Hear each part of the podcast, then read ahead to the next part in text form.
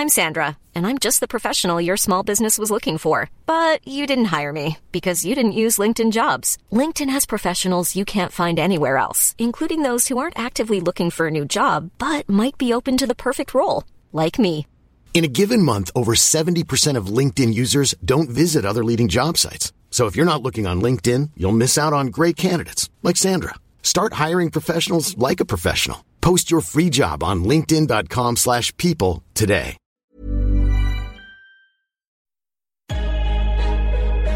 In defensively. Hey, we get a stop going in the half. One, two, three. Attack, attack, attack.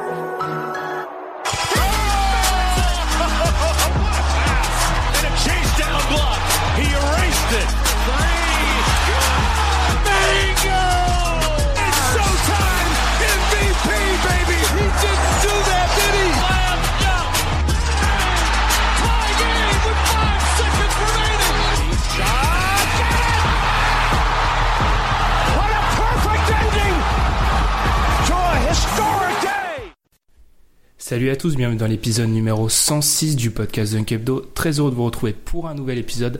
Avec moi cette semaine, tout d'abord, bah, comme moi, Tom, hein, on- enfin, tous les deux, on n'a pas vraiment été à notre réussite avec les pronostics de la semaine dernière, mais on va essayer de se, se refaire, Tom. Ça va? Ouais, ça va. Déjà qu'on n'est pas en playoff, en plus nos pronostics sont pourris. Ouais, c'est vraiment. Bon, là, c'est accumulation. L'accumulation vraiment. euh, Bon, moi je peux, je peux me consoler avec euh, Anthony Davis et Oladipo. Toi, je sais pas. Moi, je suis sur le marché de l'emploi, là, vu que mon CDD s'est terminé. euh, je, vais rechercher une entreprise la saison prochaine. Par contre, lui, bon, avant le match 3, comme il nous a dit, hein, tout allait bien pour Pierre, euh, des pronostics qui marchent. Le Roll, le second épisode sorti il y a quelques jours. Tout va bien pour l'instant, jusqu'à ce match 3, hein, bien sûr. Ouais, ça va, ça va. Et ouais, c'était plus, un peu plus compliqué euh, la nuit dernière. Et ouais, j'aurais préféré que c'est une autre tournure. Surtout pour Russell Westbrook. Ouais. Ah, fallait pas, fallait pas aller sur Twitter ce matin. Enfin, dimanche matin, hein, c'était le, le retour des, les- des critiques envers Russell Westbrook. Donc, cette semaine, c'est toujours un peu difficile ce genre d'épisode, hein. Des épisodes de début de playoff comme les épisodes de début de saison régulière, parce qu'il y a plein de choses à aborder, mais il n'y a pas vraiment de thème qui se dégage. Heureusement, merci Anthony Davis, merci Drew Holiday, merci Rajon Rondo. Les Pelicans ont balayé les Blazers en quatre petits matchs, ce qui représente une grosse surprise. Donc on va parler principalement de ça dans cet épisode, du sweep des Blazers. On va d'abord commencer par les Blazers, les conséquences du sweep euh, subi, et ensuite on va un petit peu parler des Pelicans. On va aussi revenir sur les jeunes talents qui sont en train d'exploser. On pense à Simmons, Mitchell, voilà, voilà cette nouvelle génération qui semble prendre, euh, pas prendre le pouvoir, mais qui s'impose vraiment avant de parler du coaching et des, petits des petits points tactiques qu'on voit apparaître durant ces playoffs avant de parler de ce début de playoffs globalement. Donc forcément, vous l'avez compris, le programme est très très chargé, pas d'overtime. De toute façon, il n'y a pas vraiment d'infos en dehors des playoffs, si ce n'est pour parler de Tristan Thompson et des affaires avec les Kardashians. Mais je vous avoue, que, je vous avoue que bon, on va éviter ça, même si ça, j'aimerais bien en parler. On va, on va essayer de rester sérieux. Donc on va pas dériver sur ce genre de propos, même si c'est absolument génial. Et nous, on se retrouve juste après la pause pour débuter avec les Portland Trail Blazers. Holiday. Off the hesitation, circles. Slam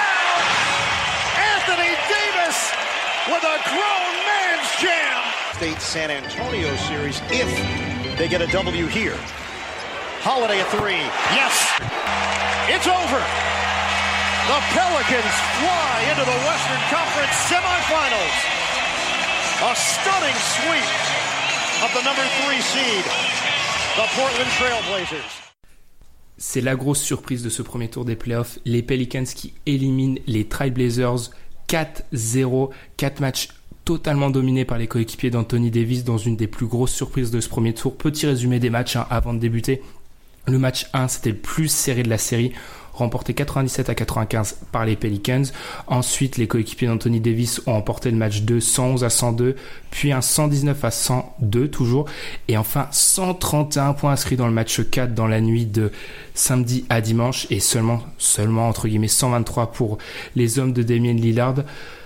Pierre, on est d'accord pour dire que c'est la plus grosse surprise déjà de ce début de playoff, su- assurément, et une des plus grosses de ces dernières années, parce que même le compte Twitter des Pelicans l'a montré, à ESPN, tout le monde avait donné les, Blazers, et on, on pensait tous que les Blazers allaient passer. Ben, on pensait tous que les Blazers allaient passer. Éventuellement, tu pouvais parier sur un, upset, mais jamais que les Pelicans allaient sweeper Portland.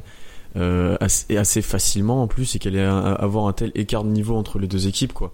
C'était vraiment une équipe qui était prête, qui était en mode playoff, qui jouait le meilleur basket de sa saison, contre une équipe qui était mauvaise, tout simplement, et avec des joueurs décevants, euh, au- aucun collectif, aucune adaptation, et Portland n'a juste rien montré sur cette série, et c'est assez inquiétant. C'est ça, Tom, peut-être le point marquant, c'est qu'on a un sweep même pas discutable. Il y a 4-0 et ça reflète totalement ce qui s'est passé sur le terrain. Il y a eu une domination totale des Pelicans. Ouais, c'est ça, on va dire que la manière est beaucoup plus surprenante que la résultante en fait de la série, même si c'était pas non plus euh, dépourvu de sens de voir les Pelicans passer, il me semble que je les avais en 6. Mais en fait, le truc qui s'est passé dans cette série là, c'est que en gros, le solde le solde du bas court de Portland n'a pas pu compenser euh, le solde qu'il y avait entre Anthony Davis et le front court de Portland. Ben, du coup, ils se sont fait dominer parce que la différence entre les deux bas courtes n'était pas si énorme que ça sur la série. Hmm. Alors, avant de revenir sur cette série, on reviendra plus, plus tard sur l'aspect tactique et sur- notamment sur la trappe, sur le pick and roll, qui est un, tactiquement, c'est la chose à retenir de, de ce premier tour entre les Pelicans et les Trailblazers. On va revenir sur ça plus tard parce qu'on va en parler, parce que globalement, c'est un truc qu'on voit sur d'autres séries de playoffs on va laisser le coach en, en parler. On va se concentrer sur Portland. Parce que pour Portland, c'est quand même un sévère échec. Tête de série numéro 3, certes, euh, tête de série numéro 3, on sait parfaitement vu le vu l'Ouest et le le niveau entre les équipes, il y avait qu'un match d'écart en fait entre la tête de série 3 et 6. Donc en- soi, euh, c'était une tête de série 3 qui était très proche du, niveau des autres têtes de série plus basses. Mais quand même, est-ce qu'il faut changer des choses à Portland? On va mettre direct les pieds dans le plat. Est-ce qu'il faut changer quelque chose à Portland? On est sur la deuxième saison de suite où ils se prennent un sweep. L'année dernière, c'était contre les Warriors. On pouvait les on pouvait le comprendre cette année. Là, c'est une vraie contre-performance. Pierre, est-ce que tu penses que là, on... cette série va appeler du changement et du vrai changement côté Portland? Ah oui, je pense. Là, tu peux pas rester, euh, tu peux pas rester comme ça. Ils m'ont presque plus convaincu l'année dernière en prenant 4-0 contre les Warriors que cette année contre les Pélicans et c'est assez, c'est illogique et assez frustrant de voir que cette équipe est pas capable de passer ce cap-là et de gagner des matchs en playoff. Il va avoir un changement de coach, je pense, c'est quasiment acté. Après, c'est le noyau dur. Qu'est-ce qu'on en fait? C'est c'est ça qui est compliqué. Je pense que Damien Lillard, dans les prochains jours, devrait avoir peut-être un entretien avec le propriétaire et voir ce qui est possible de faire parce qu'il a déjà fait cette saison et c'est pas exclu qu'il ait envie de partir si ça marche pas, même s'il est pas de tout reproche dans la série, loin de là. Et le trio Nurkic, McCollum, Lillard, pour moi, a montré vraiment ses limites sur cette série-là et je les vois mal aller encore plus haut s'ils y arrivent pas cette année, tu vois. Mm. Par rapport au coaching, Tom, c'est Mark Stein du New York Times, maintenant il est au New York Times, qui avait expliqué que Terry Stotts pouvait être un petit peu sur euh, le siège éjectable. Et toi, justement, t'es es outré par ça. On en a un petit peu parlé en, en off, ça, ça te plaît pas. Bah, en fait, Terry Stotts, je trouve que c'est un, un coach qui est quand même intéressant, qui a montré des choses intéressantes avec cette équipe tout au long de la saison. Et je trouve que ce serait une injustice en fait de lui faire une reverse Whitman en gros de ne considérer uniquement ses résultats pour les playoffs et oublier ce qu'il a fait avant. L'équipe a grandi les joueurs jouent mieux. Enfin tous les joueurs qui sont passés à Portland ont progressé sous sous sa enfin sous son aile. Je trouve que c'est assez radical en fait de par rapport au 4-0 de, de, de, de tout mettre sur son dos. C'est pas le seul responsable alors oui, il a ses responsabilités dans, dans, dans cette défaite-là, mais globalement, je trouve que son bilan est plutôt positif à la tête Mm. de l'équipe. C'est comme si t'avais vi- c'est comme si tu mettais euh, en, en, en doute les capacités de Popovic après son, son sweep euh, face à Memphis. Mm. Surtout, encore une fois, tu as bien raison. Je pense que si tu fais la hiérarchie des responsables, il est pas Mm. premier ni Ouais, deuxième. on en a déjà assez parlé, c'est la victime facile. Et Mm, mm. euh, Exactement. C'est le fall guy. c'est voilà, c'est et, et- et au final, il a montré aussi quand même peu d'adaptation. Il a proposé peu de choses sur ses playoffs qui ont fait, qui ont aidé tout simplement Portland à jouer. Et ouais, on le sait, hein, tu favoriseras Lillard, McCollum plutôt que le coach, quoi. Donc euh, Mais après, enfin, on parle d'adaptation, mais quelles adaptations tu veux qu'il fasse quoi? C'est comme si, en fait, le mec, il a une palette de couleurs et tu lui demandes de faire une mosaïque à- avec euh, 50 couleurs. Tu... Mais par rapport, bon, on va peut-être parler de l'aspect tactique un petit peu avant de parler du futur de de Portland, mais je suis d'accord avec Pierre qu'en fait, il n'y a pas trop de solutions et moi je trouve ça aberrant que ça fait dans le match 4 à un moment, je sais plus, en vers la fin de match où c'est vraiment serré. À la fin du match 4, c'est limite le moment le plus haletant de cette série Mm. et on en parlera en fin d'épisode, mais c'est limite un des meilleurs moments en termes de niveau de jeu des playoffs et ça indique bien qu'au niveau, niveau de jeu les playoffs pour l'instant c'est pas ouf. Il continue à jouer du pick and roll alors que c'est l'action durant toutes les, playoffs, enfin les quatre matchs de playoffs, ils ont pas réussi quand ils jouent du pick and roll avec soit euh, surtout Damien Lillard au porteur de balle, ils arrivent pas à s'en sortir. Pourquoi tu joues encore cette action-là en dans un moment chaud d'une fin de match? Je trouve ça aberrant. Ça c'est des adaptations, je suis d'accord avec Pierre, qu'aurait dû faire euh, Stotts. D'ailleurs, à ce moment-là du match, il y a deux actions où ils trouvent des solutions et des solutions logiques qu'ils auraient pu trouver largement avant. Et McCollum a fait un meilleur match là-dessus il a été mieux utilisé là-dessus euh, sur ses écrans.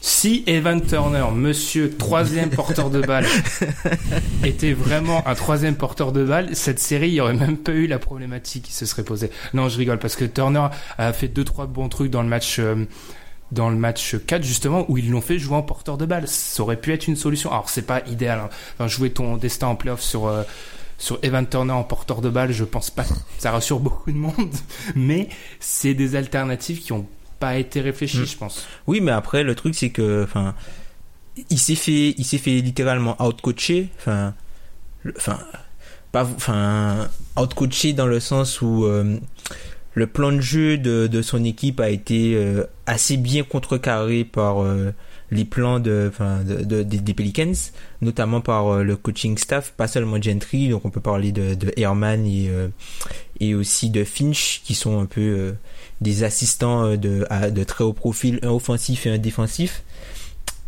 Mais tu vois, c'est pas parce que tu te fais out- out-coacher que t'es forcément un mauvais coach. C'est juste que t'es tombé sur quelque chose de mieux que toi et du coup, ils, ils ont pas trouvé, trouvé les réponses.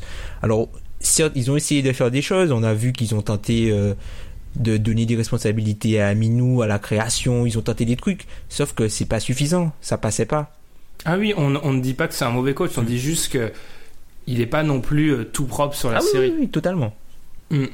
Euh, par rapport à ça, il va falloir juste une petite stat pour illustrer ce, que je- ce dont je parlais sur le pick and roll. En saison régulière, Damien Lillard joue du pick and roll sur désolé sur 47% de ses possessions et il est à 1.05 points par pick and roll, ce qui, ce qui le classe dans le 94e pourcentile. En gros, il est dans l'élite de l'élite de l'élite de la NBA quand il s'agit de jouer du pick and roll en saison régulière. Sur ces trois matchs de playoff, je peux dire que trois parce qu'en fait, au moment où on enregistre, la NBA a pas encore actualisé sa, sa base de données. Il jouait du pick and roll 54% du temps, une petite augmentation. Il était à 0.32 points par pick and roll. Pour les gens qui sont pas au fait du, des stats avancées, en gros, il faut juste 6 ou 7 pick and roll pour marquer 2 points. Et 0 tième percentile. C'est-à-dire qu'il n'y a pas pire dans tous les joueurs qui, qui sont qualifiés parmi les joueurs NBA sur, les playoffs, sur ce début de playoff dans le pick and roll. Je veux dire, au bout d'un moment, sachant ça, je, je m'attendais, à- surtout sur le match 4, à... Il y a eu quelques tentatives, mais c'était très... Timide, c'était timide. Ouais, c'était très très timide et très limité par rapport à ça. Par rapport à Lillard, du coup, parce que l'aspect tactique, on va en parler plus tard. Pierre, t'as parlé de d'une réunion avec euh, avec le, proprio. Est-ce qu'on croit à la possibilité d'un trade d'un des deux d'une des deux stars? C'est ce qui commence à, sortir actuellement. Pourquoi pas hein Franchement, pourquoi pas hein Euh, Si tu considères que avec ce noyau, tu peux pas, tu peux pas aller plus haut et que t'y crois simplement plus, euh, le trade est envisagé. Hein. Portland a, a pas mal d'argent verrouillé sur pas mal d'années, donc ils vont difficilement progresser euh, en signant des joueurs, alors que ça sera que de la progression en interne. Euh, du coup, ton plafond avec ce- cet effectif-là est assez bas et sera pas beaucoup plus haut que ce que tu avais cette année. Donc c'est pas exclu pour moi qu'il y ait un trade d'un des deux joueurs et je pense qu'il y aura des intéressés. hein. T'as parlé de la situation financière. L'année prochaine, ils ont déjà 110 millions de bloqués. Mm, mm. sans Nourkic. Encore une fois, on vous renvoie à notre podcast sur l'été 2016. C'est l'exemple, mais il n'y a pas un meilleur exemple que les Portland Trail Blazers sur toutes les folies de l'été 2016 et comment ça a torpillé certaines franchises sur le long terme. Parce qu'il faut pas oublier que la plupart de leurs contrats signés sont, le sont à l'été 2016. Tom, qu'est-ce que tu en penses de cette possibilité de, de trader une des deux, une des deux stars hein, de cette équipe? Bah, au début de saison, enfin, je me souviens qu'on, il me semble qu'on avait fait le podcast euh, sur leur intersaison. On, en- on avait parlé d'un possible échange. Ce serait bien de faire un possible échange avec euh, avec euh, euh, Chris Middleton. Mais du coup, euh, enfin, tu échanges, tu swaps McCollum et Middleton. Mais du coup, avec l'arrivée de Bledsoe, et je pense que la valeur qu'a pris Chris Middleton aujourd'hui, ça va être un petit peu compliqué. Même si je pense que, enfin, c'est un échange qui a du sens. Mais après, je suis pas forcément pour tout casser. C'est, je pense qu'ils ils ont signé, ils savent pourquoi ils ont, signé. Ils savent bien qu'ils ont pas, euh, enfin, Portland, ils connaissent leur plafond. Enfin, je suis désolé. C'est pas une équipe à 50 wins. Ils connaissent, ils connaissent leur plafond avec cette équipe. Eux, ils veulent être compétitifs. C'est un backcourt qui leur permet d'être compétitifs. L'an dernier, ils ont montré de très bonnes choses. Et, euh, enfin, on peut prendre aussi l'exemple de Toronto qui aurait pu tout casser l'an dernier. Non, ils n'ont pas tout cassé. Enfin, la défaite les a forgés. Leur, leur... Il faudra changer des choses, certes, mais je suis pas certain que changer, opérer des changements drastiques dans le personnel soit forcément la meilleure chose à faire. On en avait parlé avant le avant l'épisode de la semaine dernière en off et c'est vrai que tu m'avais t'avais mis le point sur un truc très juste Tom, c'est qu'en fait les Trailblazers ils ont beau finir troisième de leur conf, quand tu regardes les neuf premières équipes, les neuf équipes qui jouaient les playoffs, c'est les seuls qui n'avaient pas subi la blessure d'un joueur majeur. Donc vis-à-vis de ça, quand moi j'ai regardé le classement nouveau, je me suis dit qu'en fait il y a que trois défaites d'écart entre eux et les Nuggets. Les Nuggets qui ont été minés par les blessures. Eux, ils ont perdu, ils ont perdu Harkless, mais c'est pas de la taille, c'est pas une une blessure importante quand tu compares. euh, Mm. Et au début de saison, ils ont perdu euh, Aminou, un petit moment, et ils ont perdu Lillard, je crois, euh, une dizaine de jours. Mais c'est ça, c'est pas- pas, ouais. rien comparé à par exemple la perte de Paul Millsap, la perte de, de Jimmy Butler, la perte de DeMarcus Cousins. Tu vois, ça, ça a rien Mm. à voir par rapport à ces absences-là, ou même de Kawhi Leonard pour les Spurs. Hmm. Et si tu, tu mets ça, tu mets ça dans la balance, tu mets aussi leur performance, euh, leur performance en playoff là, on va pas y revenir. Tu penses à la saison dernière où certes ils font une, euh, en fait leur saison dernière c'est limite l'inverse de la saison actuelle où ils font une saison, euh, ils font une saison régulière très moyenne, ils font un push sur la fin de la saison et ils font une série de playoffs intéressante contre les, les comment, Les Warriors. les Warriors, je vais y arriver. Il y a de quoi être, je trouve qu'il y a de quoi être déçu sur les deux dernières saisons quand même. Alors certes, on connaît leur plafond, etc. Mais dans la structuration même de l'équipe, on voit bien, enfin, ça fait deux saisons qu'on voit clairement les limites. Enfin, pour moi, c'est pas inenvisageable de, de penser à un trade d'un des deux joueurs stars parce que on a vu les limites de cette équipe. Je pense que dans une, dans une saison parfaite, ils sont 6-7 à l'ouest et ils, ils se font battre sur un premier tour. Et je, je pense pas quand t'as un joueur de la trempe de Damien Lillard et quand t'as eu les espoirs que t'as eu en début de carrière avec Lillard et avec les, es- les espoirs que tu as eu autour du backcourt Lillard McCollum, tu peux te suffire de cette situation-là. Tu peux pas être satisfait de voir ça comme ton, ton futur. Ouais, enfin, enfin, ça se comprend, mais là, ils sont, ils sont littéralement bloqués. Ils sont littéralement bloqués parce que, comme tu as dit, ils sont euh, très hauts dans, le, dans leur masse salariale. Il y aura Njokic à re-signer. Il y aura euh, certainement, euh, comment il s'appelle? Aminou qu'il faudra signer. Ed Davis. Enfin, il y a pas mal de joueurs qui sont importants. T'as même Shabazz Napier qui est restricted free agent. On a vu qu'il a, il a pas joué hier. Je pense que, enfin, ils ont déjà en tête de le remplacer par Will Baldwin la saison prochaine. Enfin, t'as pas de Connaughton aussi qui arrive sur le marché, donc ça va pas être évident. Je pense que ils, ils pourront s'en sortir, ils peuvent s'en sortir, mais ils auront pas forcément beaucoup plus haut parce que le plafond à atteindre pour sortir de cet entre deux, il est beaucoup plus dur à atteindre. Je pensais vous voir beaucoup plus. Enfin, après, moi, je. Il y a un journaliste de, de The Ringer qui s'appelle Kevin, Kevin O'Connor, où en fait, philosophiquement, je suis très proche de lui, où j'ai tendance à vouloir exploser tr- Blow it up! très vite. Mais vous êtes Pierre, toi, enfin, moi, pour moi, c'est c'est pas inconcevable de, enfin, c'est même vraiment possible de débuter la saison prochaine avec Lillard ou McCollum sous un autre maillot que les ceux des Blazers. Je trouve pas ça fou parce que ils vont, enfin, ils sont totalement, ils sont bloqués au niveau des salaires, mais je trouve qu'ils sont aussi bloqués dans une situation et je sais pas si elle est, euh, si elle est vraiment bonne. Enfin, Non, je suis d'accord avec toi là-dessus. hein. Moi, je serais d'avis. Bah, c'est toujours délicat d'envoyer euh, une star, euh, star dans une autre franchise, surtout qui Lillard par exemple a porté ta franchise pendant un bon moment. mais je serais d'avis de l'envoyer pour récupérer soit des gros prospects, soit des très hauts tours de draft et quitte, à reconstruire avec McCollum ou avec Lillard et avec d'autres bons joueurs autour, mais parier sur un autre joueur quoi qui a peut-être un plafond plus haut au final ou qui pourra amener ton équipe un peu plus haut. Surtout qu'O'Connor expliquait qu'en gros, euh, c'est un peu le problème, c'est que moi, si je me mets dans la peau d'un GM adverse, je serais plus tenté de prendre Lillard, forcément. Mhm. Mais en fait, ce qu'il expliquait, c'est qu'en gros, quand tu parles aux dirigeants dans la ligue, pour eux, c'est inconcevable que Lillard saute, ça serait plus McCollum. Et là, McCollum, j'ai pensé vite fait à des idées de trade et je suis beaucoup plus, je suis moins chaud sur McCollum si je suis une équipe, euh, une équipe NBA que sur Lillard, même au niveau du fit, etc. Enfin, il y a très peu d'équipes où je pense que McCollum peut s'insérer euh, et être efficace comme il peut l'être à. Ouais, je, suis- je suis moyennement d'accord avec toi parce que je trouve que McCollum est quand même surtout en attaque ultra polyvalent et tu peux l'utiliser euh, loin du ballon ou à balle en main. Enfin, il peut faire pas mal de choses quoi. Tu vois, par exemple, moi, une équipe comme les Knicks, c'est tu peux le mettre, euh, à- entre guillemets, à la main avec Nikina à côté, en créateur. Mm.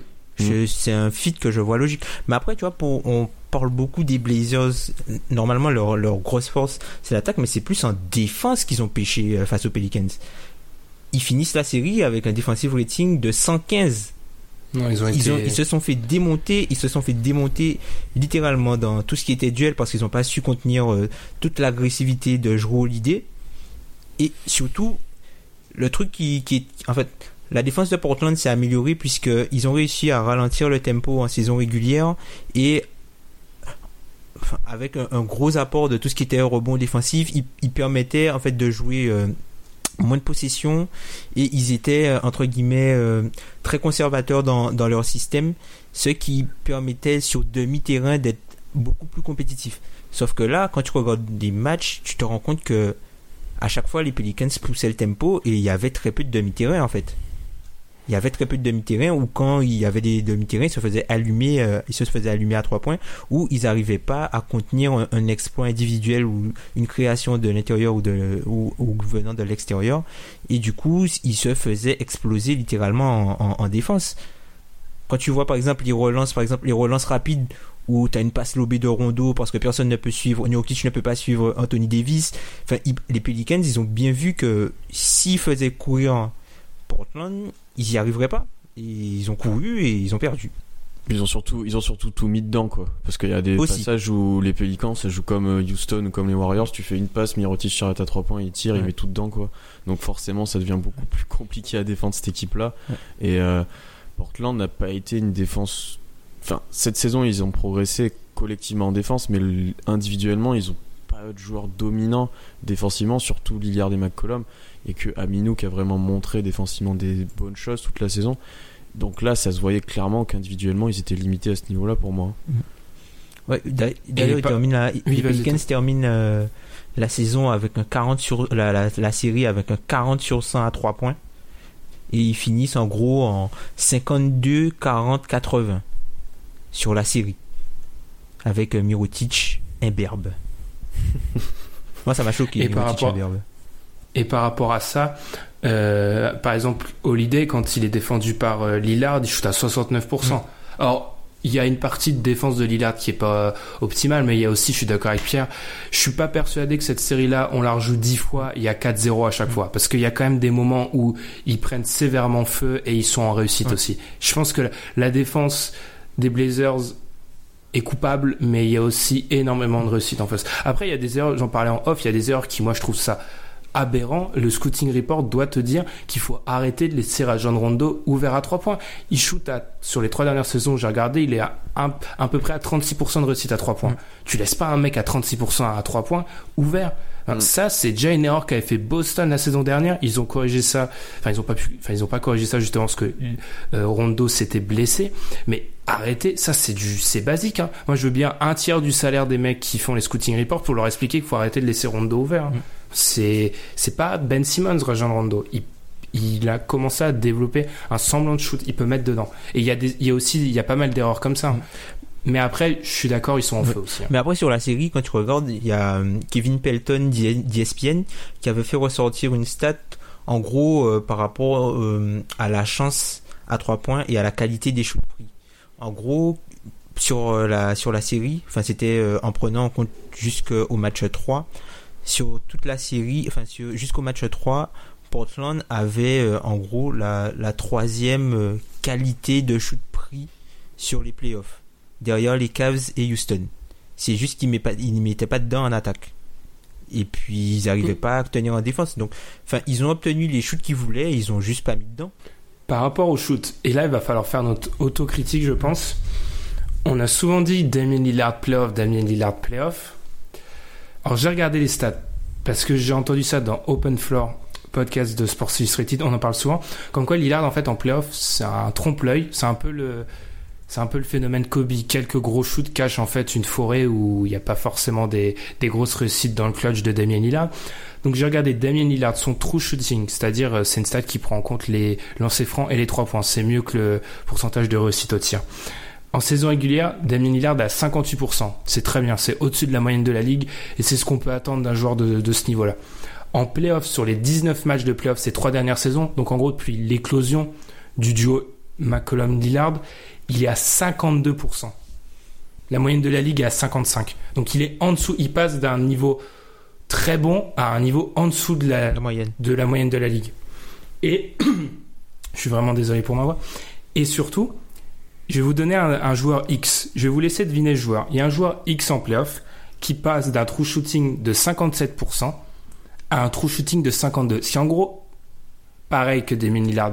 Sauf qu'en fait, ce joueur-là, on en parle totalement différemment en playoff. James Harden. Essayez de le deviner. Kyle Lowry. Et ouais. Donc, en gros, au niveau des statistiques au shoot, Damien Lillard, ça, ça baisse entre la saison régulière et les playoffs, c'est équivalent à Kyle Lowry. Je pense qu'il faut qu'on fasse une sévère autocritique. faut peut-être remettre en question le niveau de Damien Lillard en playoff. Parce qu'il a quand même... la- j'ai, ensuite, j'ai épluché les stats. Même au niveau des passes, en fait, je trouve que les playoffs ont tendance à illustrer dernièrement le mauvais côté de Lillard où bah, c'est un peu Kyrie, on critique, on est très très dur avec Kyrie, je vois pas la différence fondamentale entre Lillard et Kyrie, là où Kyrie on le critique parce que c'est pas un playmaker, alors je suis désolé mais s'il y a bien une chose que la série face aux Pelicans met en, en exergue, c'est vraiment que Lillard c'est pas un playmaker parce que dès que tu le sors du scoring, il a plus d'impact. Défensivement au niveau de lui faire jouer son équipe même les déplacements loin du ballon je suis loin d'être un spécialiste tactique mais même ça je l'ai remarqué. Lillard il il est pas parfait et ça a été un choc de voir ça et ensuite de de réfléchir à ça pour moi parce que je le mettais un peu sur un piédestal en playoff en fait la vérité c'est c'est pas le cas Mm, mm. Mm. Comme quoi. et ouais. là euh, De toute façon, quand toute l'année là- tu fais quasiment que scorer et tu joues principalement pour scorer, arriver en playoff et te mettre en mode passe, je pense que c'est assez compliqué et ton système Ouais. offensif n'est pas du tout basé sur ça. Donc c'est un changement euh, compliqué à, à faire quoi. Mais il a quand même progressé globalement dans son jeu cette saison. Alors certes, là le peut-être qu'on on ou même enfin tu exposes des faits qui sont totalement légitimes hein, que enfin ce sont des faits. Tu peux tu peux pas aller à l'encontre des faits. Mais faut pas non plus surréagir et tout lui mettre sur le dos. Il a peut-être eu un adversaire un- il a peut-être eu un adversaire qui est probablement sous-estimé aux yeux des autres qui lui a rendu la vie difficile ah je, je je je lui mets pas tout sur le dos. Je dis juste que ce qu'on avait créé comme récit autour de Lillard en playoff Lillard c'est un joueur de playoff Mm, c'est faux. Mm. C'est totalement faux. Mm. c'est il y a statistiquement c'est pas prouvé. Et même dans, dans le high test même quand tu regardes le match il est en difficulté. Et par rapport même au, au, au passing en saison régulière c'est 31% d'assist percentage Mm. c'est 23% en playoff. Ça alors qu'il est moins c'est quand même aberrant de se dire que j'ai déjà montré sa réussite descend et en plus il fait moins de passes en fait. Ça, je, Enfin, ça, je pense que pour l'assist percentage, je pense que c'est aussi lié euh, à la façon dont il a pas pu jouer durant cette série-là le pick and roll avec Nurkic et les difficultés à la finition de Nurkic. Parce qu'en gros, il joue beaucoup de pick and roll. En, saison régulière, il a joué énormément de pick and roll avec Nurkic, où Nurkic trouvait des, petites finitions, ou parfois shootait à mi-distance, ou avait des shoots en crochet. Et puis là, cette, relation-là un peu manqué dans le jeu offensif de Portland. Ça manquait vraiment de liant. Quand par exemple, il sortait des trappes, on va en parler tout à l'heure, quand il sortait des trappes, ça manquait un peu de liant, et euh, il y avait, il manquait vraiment le, le, le, le, le, deuxième créateur, quoi. Enfin, Après, par rapport à cette chute, c'est sur les trois dernières années. Ah, en plus, en plus, c'est pas juste, Ouais. c'est pas juste la série là, c'est les trois dernières années où il perd 8% d'assist percentage. Après, il y a aussi ses coéquipiers qui sont pas, on en a pas assez parlé, mais s'il y a bien quelque chose qui est mis en avant aussi, c'est que Le les, Sporting Cast. quand ouais. tu sors de Lillard, McCollum, Portland, c'est faible. Mm, mm, Ça, mm, c'est mm, clair. Mm, mm, mm. Parce que sur les trois Mais dernières, pas. sur les trois dernières années, ils ont joué. Je sais qu'ils nous jouent en 2015. En 2015, Il joue, ils nous jouent en il joue 2015. Clippers Warriors. Après, ils jouent Clippers Warriors et après, il y a cette saison. Non, après, ils jouent les Warriors euh, la saison dernière. L'année dernière. Et ouais. après, ils- là, ils jouent euh, les Pelicans. Pour clore le, le dossier euh, Portland, Pierre Nourkic, qu'est-ce que tu penses qu'on peut Est-ce qu'on est-ce qu'on le prolonge? Il est, il va aller à la free agency après cette série. Ça, c'est un dossier hyper compliqué. Ça. Bah, ça dépend combien il demande aussi, quoi. Et euh, honnêtement, par rapport à Nurkic sur ses playoffs, il est tombé sur le match-up qu'il fallait pas pour lui. Ah. Donc, euh, Ah. ça a aussi compliqué son dossier, et voilà. Et je- avant les playoffs, honnêtement, j'aurais été d'avis de le prolonger. J'avais, j'avais trouvé Portland convaincant, mais là, ça remet en question quand même ce que tu fais avec cette équipe-là et ce que tu fais avec lui et quelle euh, politique tu vas adopter, quoi. Si tu, par exemple, tu comparais à, à Miami avec Whiteside, tu vois, tu peux te poser la même question parce que Miami joue mieux par exemple avec Olinik, mais euh, Portland n'a pas ce gars-là derrière euh, derrière euh, Nurkic. Donc je sais vraiment pas, je sais vraiment pas ce que tu peux faire avec lui et je pense que ça dépendra pas mal du prix demandé. Mm. Surtout quand tu as déjà 110 millions d'investis dans le Ouais, reste de l'effectif. euh. Mm. Après, il faut, je pense que c'est mieux pour eux de le garder parce qu'il va pas être amené à jouer Anthony Davis tous les jours. On, on espère pour lui, parce qu'autrement sa santé mentale sera un petit peu. Mais ouais, ouais, bah c'est moi. Moi, franchement, de toute façon, les auditeurs le savent, j'ai tendance à être surréagir sur les playoffs parce que pour moi c'est juste ça l'important quand pour certaines équipes. Je parle pas des équipes du bas de classement pour les, les équipes comme Portland c'est les playoffs principalement. Le, le juge et là c'est je pense que au vu de ce qu'il a fait il faut prolonger Nurkic mais globalement ça pose des questions. Mais allons au lieu de au lieu de, de tant de négativité, allons du côté du positif. Les Pelicans, alors là, Pierre, on pourrait laisser parler Tom pendant 10 minutes sur Anthony Davis. Est-ce qu'on va le faire? Je sais pas. Non, grosse, grosse perte des, des Pelicans. Tiens, justement, Tom, je vais te lancer sur une question épineuse que Pierre a soulevée. En off, est-ce que c'était pas limite Drew, Drew Holiday le meilleur joueur de la série? Je Mm. dirais pas, je dirais pas le meilleur joueur, je dirais euh, celui dont l'impact a fait le plus la différence. Parce qu'Anthony Davis, tu savais Ça, qu'il allait ça, faire c'est une ça. réponse de politique, ça. que- Non, c'est pas ça, C'est quand même une sacrée réponse. non, pas ça, Anthony Davis, hein, tu peux y aller. hein. Non, non, c'est pas ça. C'est qu'en fait, Anthony Davis, le simple fait que, enfin, on savait déjà qu'il allait faire ce, ce type de dégâts-là, tu vois. C'est juste que je roule l'idée à, euh, par son, par euh, son niveau de jeu, il a fait quelque chose, il a, il a généré quelque chose chez l'adversaire que, euh, qui était pas forcément attendu. Mais je pense qu'Anthony Davis était le meilleur joueur euh, sur la série. Après, bon, j'ai pas vu tous les matchs. hein. Moi, je suis. Moi, tu vois, en fait, si c'était la finale NBA que tu donnais le un trophée de MVP des finales, je le donne à Jrue Holiday. Donc pour moi, euh, Jrue était vraiment à un niveau sur cette série. Euh, certes, Davis était aussi très fort, mais j'étais vraiment surpris et il était vraiment monstrueux sur la série, quoi. Mhm. En fait, le truc, c'est que Portland devait presque surdominer sur les lignes arrière. Ouais. Et en fait, quasiment, Jrue Holiday, c'est le meilleur joueur arrière de la série, et, euh, sans contestation et de très loin. Et Mm. presque Rajon Rondo et, euh, Et et, pas dans loin. le- et pas loin, quoi. Et au moins dans le top 3. Donc, euh, ça a complètement annihilé le jeu de Portland et enfin, fait en sorte que la série se finisse sur un sweep. Et vraiment, je m'attendais pas à ce que Jrue Holiday soit un jour à ce niveau-là. Mm, mm, mm. Ouais, je, je suis plutôt de l'avis de Pierre. C'est une très bonne comparaison. Si c'était une finale NBA, effectivement, ça serait du Holiday parce qu'il a bouffé Damien Lillard.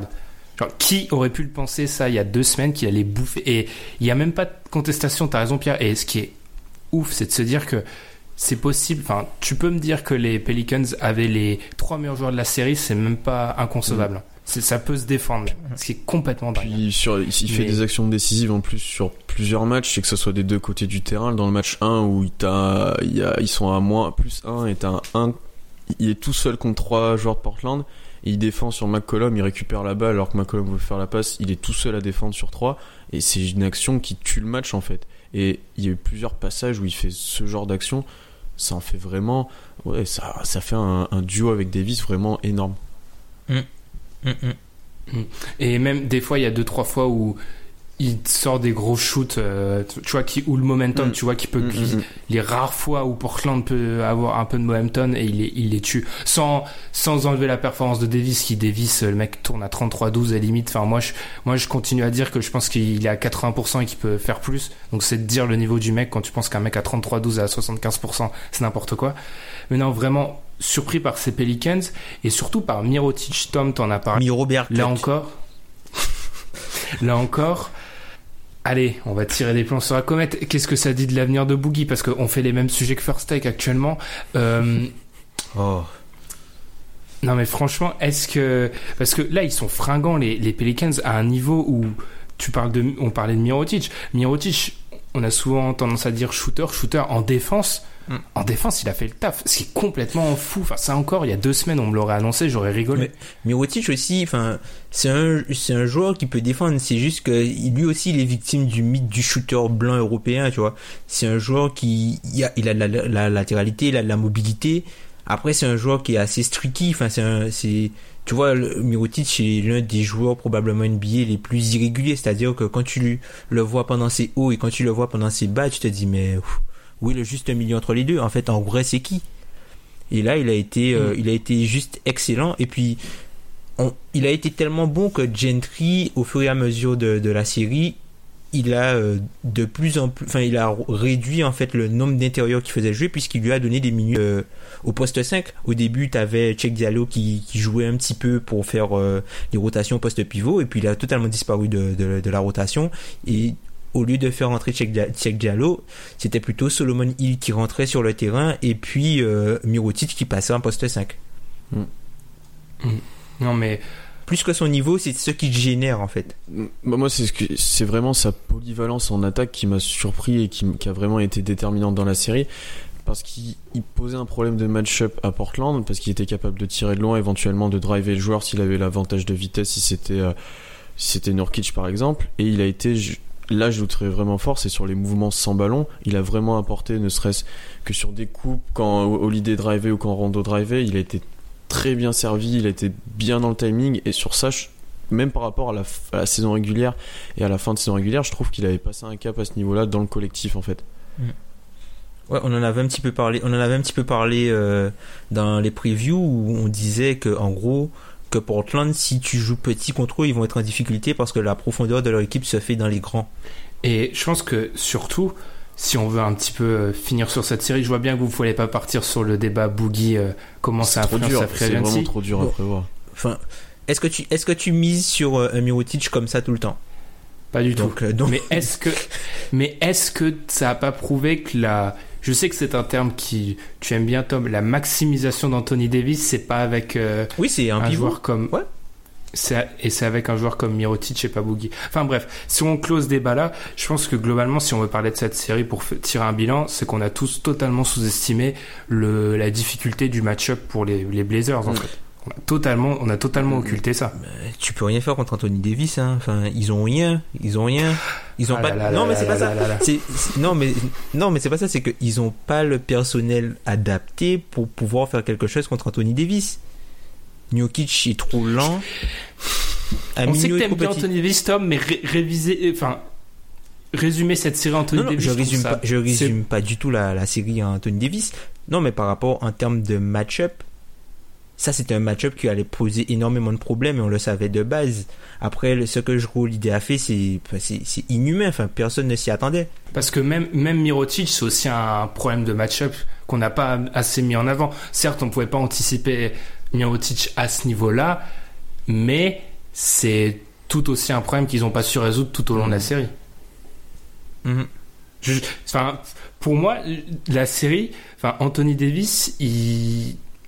En fait, encore une fois, je pense que sur les trois premiers matchs, c'est juste purement son talent où il est juste trop fort. Et le match 4 où il, où il fait ce que j'attends, ce que j'attendais depuis des années, c'est qu'en gros, euh, il est en playoff. Bon, bah, c'est bon, je suis Anthony Davis. Le match, euh, il, il se termine maintenant. Ici, à New Orleans, euh, vous, vous repartez pas à Portland. Mm, mm, mm. Enfin, voilà, c'est c'est aussi simple que ça.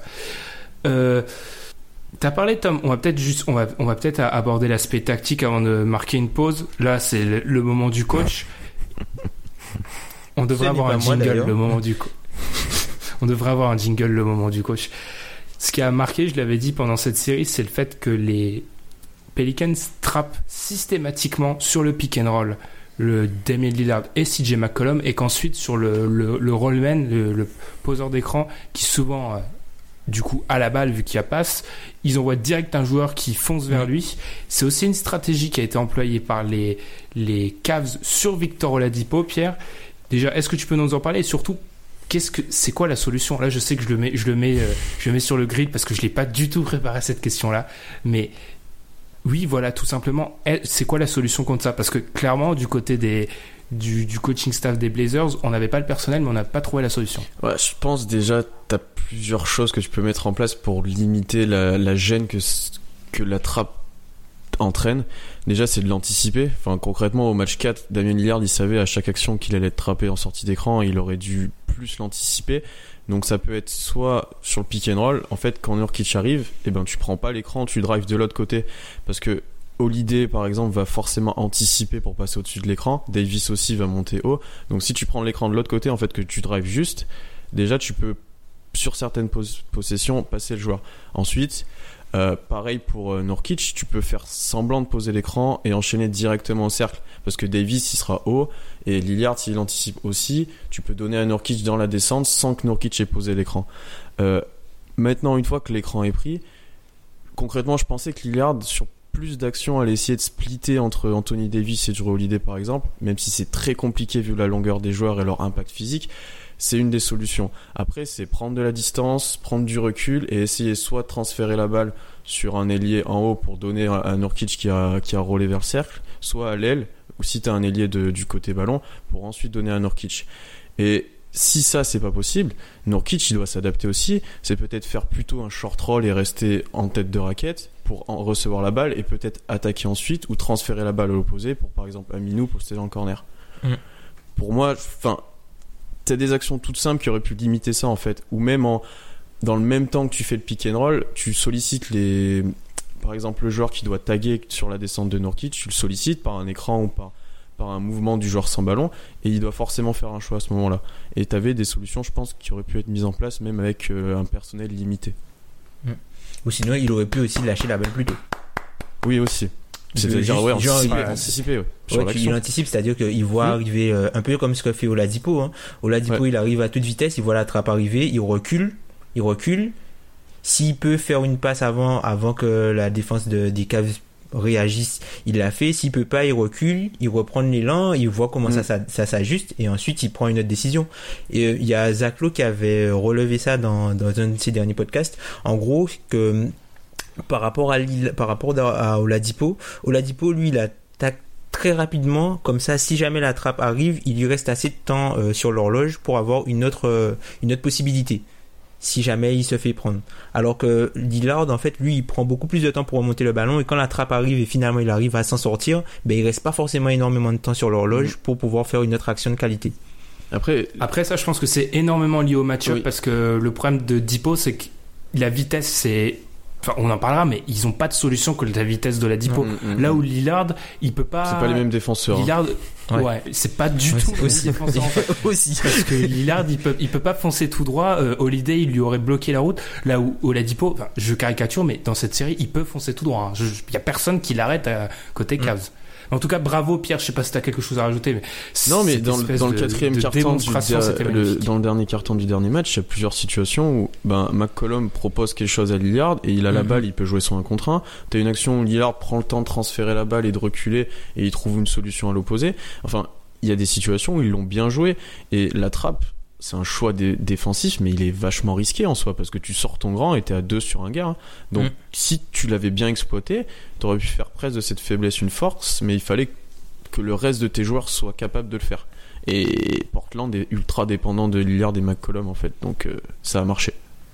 Et à voir, à voir comment vont jouer défensivement les Pelicans au tout prochain, vraisemblablement contre les Warriors. Parce que ça, tu peux pas le faire contre les Tu peux Warriors. pas. Non. tu te peux pas. 150 Non, points. non. Tu peux pas. Tu peux pas le faire contre les Warriors de la même façon. Et, et d'ailleurs, les Pelicans qui sont quand même la quatrième défense depuis le mois de février. Mm. Donc, euh, comme quoi, il fallait ça aussi, c'est peut-être quelque chose qu'on n'avait pas assez mis en Bah, avant. On a assez parlé. deux joueurs qui sont dans le All NBA Defensive Team, dans la première. Ouais. Avec des mecs comme Solomon Hill, qui, alors certes, on s'est moqué de son contrat, mais c'est aussi un. Ça, ça- ça peut être un bon défenseur. Tom, après les pronostics de la semaine dernière, je pense que euh, les pronostics ratés, les remettre en avant, je pense pas que ce soit le bon timing actuellement. Enfin bref, nous on a assez parlé de cette série entre Pelicans et Blazers, on va se concentrer après la suite sur le reste des playoffs. Vous écoutez le podcast Dunkebdo. Retrouvez-nous sur toutes les plateformes d'écoute comme SoundCloud, iTunes ou Podcast Addict, ainsi que sur les réseaux sociaux comme Facebook ou Twitter.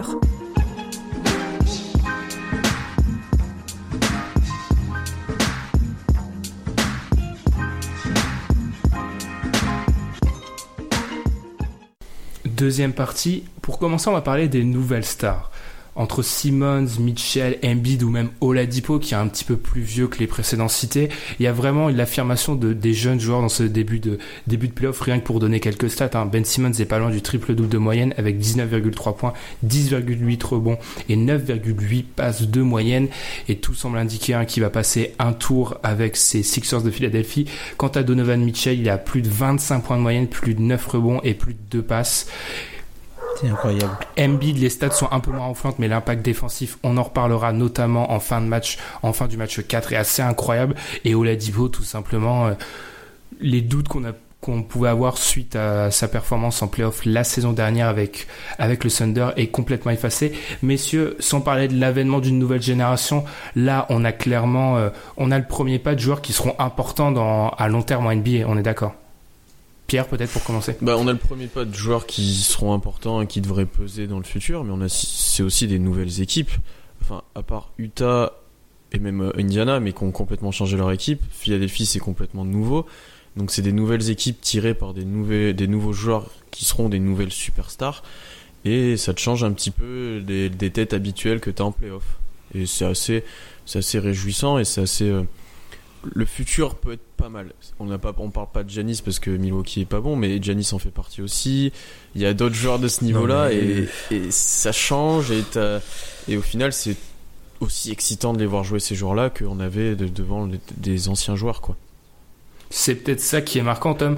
C'est il s'affirme, mais je veux dire, il s'affirme très tôt. Genre, Donovan Mitchell est première option d'une équipe de playoff. C'est ouf, de... c'est un rookie. Ben Simmons est la plaque tournante d'une équipe qui va passer un tour, c'est un rookie. Il y a des trucs qui se passent, c'est pas normal. Ceux qui écoutent le podcast et qui suivent la NBA depuis peu de temps, je vous, je vous annonce, c'est pas normal. Vous verrez pas ça tous les ans. Enfin, moi, c'est la première fois, que je, première fois que je vois ça. Bah, c'est, ça change et puis, non seulement ce sont des nouveaux, visages, mais comme tu l'as dit, ce sont de nou comme l'a dit Pierre, ce sont de nouvelles équipes et ils font des trucs qui sont, euh, ils font pas des prestations moyennes en fait. Ils ont, ils ont des, des rôles qui sont très importants dans leur équipe, chacun, et chaque fois qu'ils sont sur le terrain, ils apportent quelque chose de totalement différent. En fait, ce sont des talents différents. Donc euh, non, ça fait euh, ça fait du bien de voir ça et puis ça, ça permet aussi de relativiser euh, la mentalité vieux. Quoi. Parce que, par exemple, alors, on connaît mon amour pour Ben Simmons qui n'a aucune limite. Qui est sur les, le début de playoff à l'Est meilleur que Ben Simmons? À l'Est. Tu peux, tu mets LeBron parce que c'est LeBron et qu'en fait, on en parlera, mais c'est juste que les mecs à côté de lui, voilà, c'est des, des manches. À part ça, tu peux mettre Oladipo parce que l'impact Quoi, Giannis, Giannis il y a débat. Hein, et encore, il, il est bon Giannis. Il y a vrai débat avec Giannis. Son équipe ouais, est, est, pas bonne. Aussi, mais il y a, tu vois, il y a déjà débat. tellement dans le collectif de Philadelphie et par comment joue Philadelphie que ça l'aide aussi euh, dans l'image qu'on a de lui, quoi. Mm. Parce que même mm -hmm. si la conférence Est est faible, qu'un qu'un rookie soit top 3, top 4 de sa conférence, euh, c'est quand même n'importe quoi. Il faut faut remettre les choses en, en, place. Et Mitchell, moi, ce qui m'impressionne, Mitchell, c'est et Pierre pourra en parler. Et on vous invite à écouter Ross and Roll par rapport à ça. C'est surtout la il prend les shoots de vétérans quoi et il t'as l'impression que c'est un vétéran quoi. En fin de match genre, il mm. porte son équipe en fin de match c'est totalement fou. Mm. il, il, a fait ça dans le match 2 où il a été maladroit tout le match. Et là il est défendu par, par Paul George et il trouve des drives au milieu de joueurs. Il, il a vraiment été très précieux dans ces situations. Il s'est affirmé ouais, comme un vrai leader. Là où le Jazz en avait fortement besoin vu le profil d'équipe qu'ils ont euh, il, est, il est vraiment impressionnant. Et c'est l'un des meilleurs joueurs de la série si c'était le meilleur avec Rubio potentiellement euh, ou en tout cas l'un des plus réguliers. Et il pèse vraiment et c'est pas exclu de le voir porter le Jazz sur d'autres victoires surtout avec le match d'hier pareil mmh. ouais, Donovan Mitchell en fait moi ce qui me ce qui ce que je trouve le plus bluffant chez lui c'est sa capacité à engranger de l'expérience et à ne pas commettre les mêmes erreurs. C'est-à-dire qu'il va avoir quelque chose qui va se présenter à lui, il va peut-être mal le gérer une fois, il va s'adapter, si ça fonctionne pas, il va encore s'adapter jusqu'à ce qu'il trouve la bonne solution. C'est pas quelqu'un Mm. qui fait les mêmes erreurs euh, deux ou trois fois dans, dans un même match. Et du coup, il a une progression constante tout au long de la saison et tu vois que quand tu regardes Donovan Mitchell sur le mois de décembre et tu vois Donovan Mitchell en avril, c'est deux joueurs totalement différents. Et c'est là qu'être bien Et- coaché et entouré d'une équipe qui joue bien avec des vétérans, c'est aussi important. Mm. Et la confiance Mhm. aussi. Alors c'est bien beau de parler de confiance, etc. On parle souvent de confiance pour les jeunes joueurs. Euh, prendre les shoots qu'il prend à la fin du match 2, même les, les rookies les plus confiants, il n'y en a pas 50 qui les Même auraient les pris. superstars, Enfin, les faut prennent- il y a vraiment des superstars qui les- les prennent ouais. pas. hein. C'est surtout. Et qui se les aurait créés surtout. Mm, mm. C'est encore pire. Ça c'est ça c'est un truc de ouf. Enfin si on revient un peu avant la draft, sa faculté à créer son shoot, c'est le truc qui me surprend le plus. Enfin typiquement, euh, je pensais pas qu'il allait créer savoir se créer autant de shoots que ça.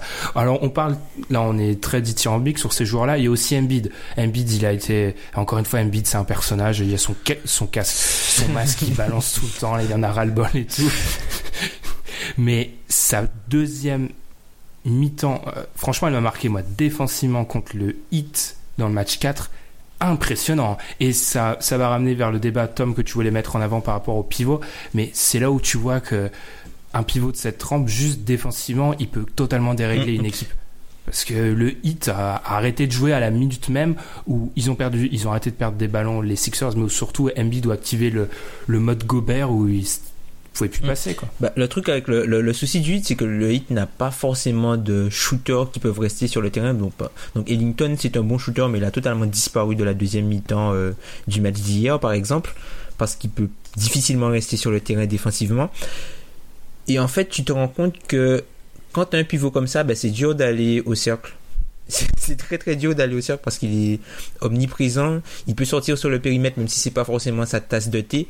Mais tu es obligé de pour enfin en gros pour battre ce, type de pivot là, tu dois shooter parce que tu peux pas t'approcher. Et c'est ce qui a fait mal euh, c'est ce qui a fait mal euh, c'est ce qui a fait mal à Miami parce que malgré toutes les pertes de balles, les relances, Joel Embiid quand il était présent en deuxième mi-temps euh, dans la raquette, ben la restricted area, ben c'était chasse gardée quoi. C'était chasse gardée. Mm. Et par rapport à ça, l'autre versant, Pierre, si tu veux en parler, c'est Towns qui s'est un peu rattrapé sur le match 3, Mhm. mais qui réalise des débuts de playoff vraiment, vraiment moyens. Ah ben il est tout gentil, Carl Anthony Towns, sur ses playoffs. Il est vraiment... Enfin, c'est tes premiers matchs de playoffs, je pense, c'est très important de bien les négocier quand t'es voué à être un type de joueur dominant. Parce que c'est ce qui va... Bon, bien sûr, tu peux après progresser et changer, mais c'est ce qui va un peu déterminer qu'est-ce que seront tes, ta future réputation et ta future... Comment on te verra en playoff, en fait. Et Towns, a- c'est vraiment manqué. Alors certes, au final, je trouve qu'il est mal utilisé aussi, mais il doit faire plus que ça, il doit jouer mieux que ça. Et défensivement, il est encore trop limité. Et c'est là qu'on voit qu'encore une fois, peut-être que la défense au poste de pivot a plus de valeur que l'attaque. Et ça a encore été prouvé par, par comme vous en avez parlé, par Gobert, par pas mal de joueurs. Et il va être important qu'il qu'il passe ce cap-là aussi défensivement s'il veut dominer. quoi. Avant de, avant de lancer Tom sur ce débat, justement, juste deux choses. Et c'est très juste ce que tu as dit là, par rapport à la perception qu'on a vis-à-vis des premiers matchs, que pour revenir à Lillard, j'en suis sûr que la perception qu'on a de Lillard en playoff, elle est totalement liée à ces premiers matchs où il est rookie avec Portland et il, il, il tue Houston sur le fameux shoot là. Parce qu'en fait, depuis, si tu regardes les stats que j'ai prises, elles sont après ce passage-là et elles sont moins bonnes.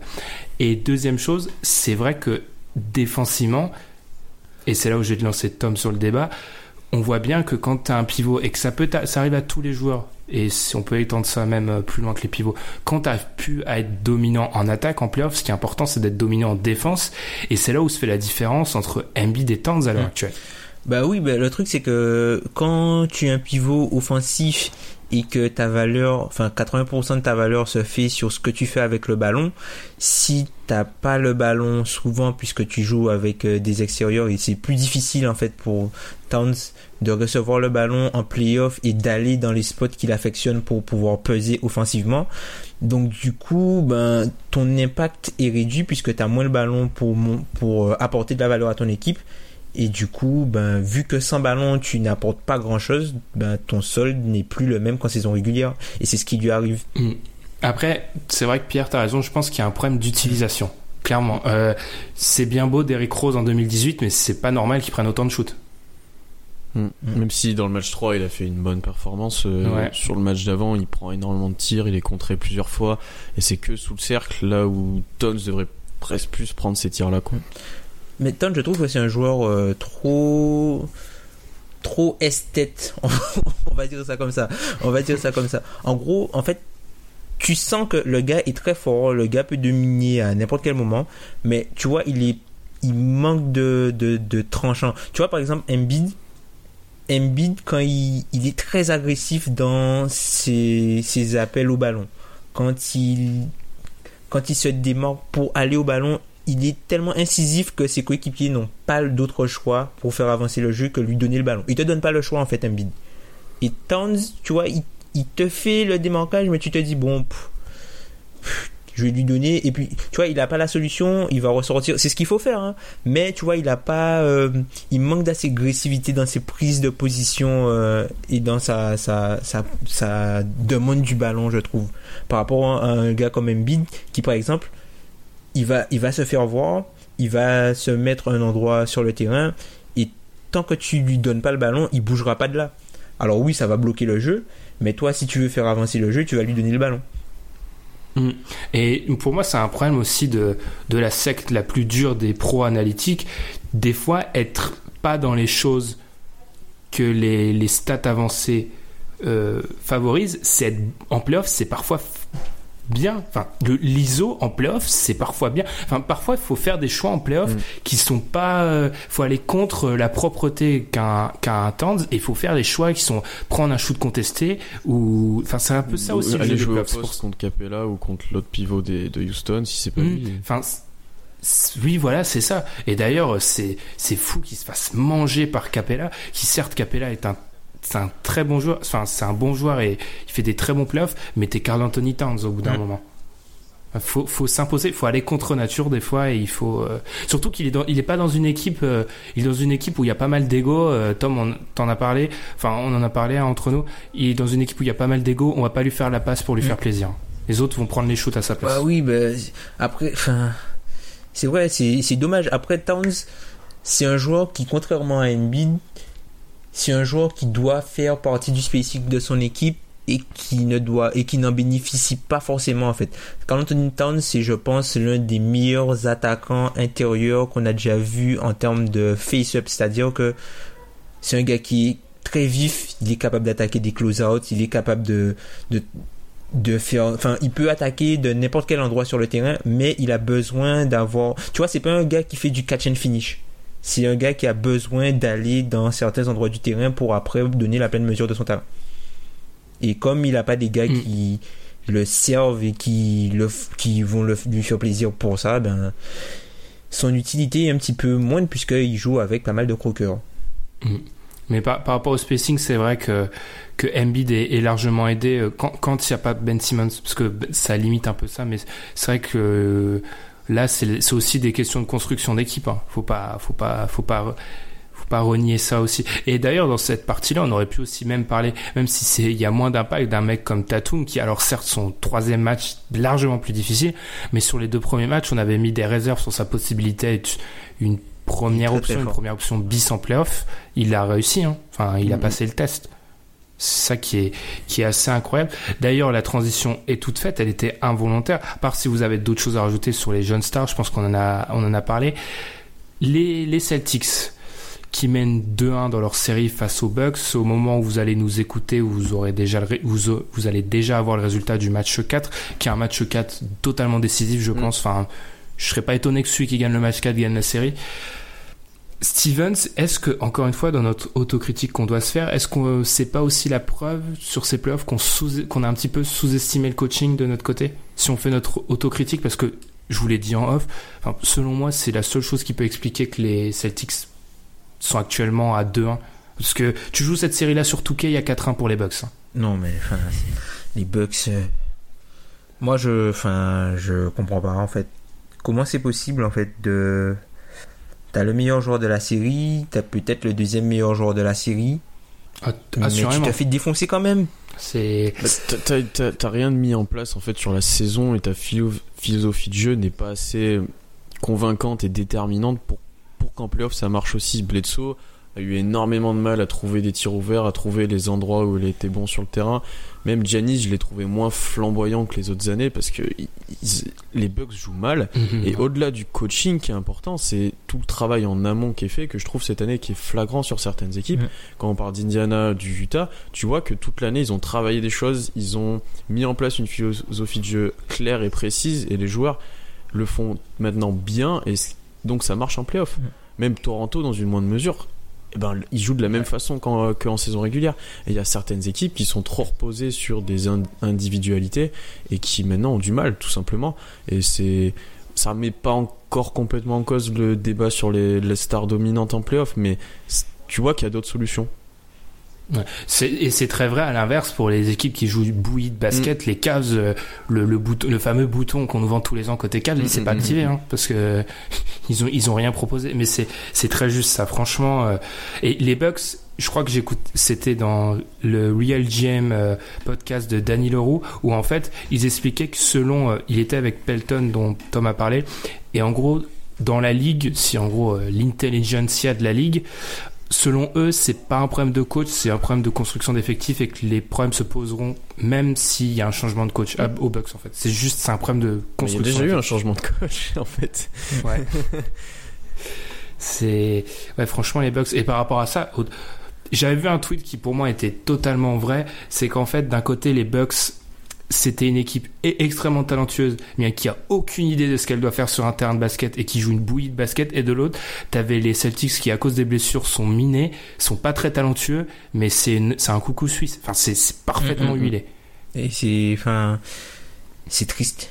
non, non, franchement, c'est, triste. Ah, mais- Vous vous rendez compte que c'est, c'est, Thornmaker qui sort du frigo, qui fait un, un, un maker game pour qu'il gagne un match.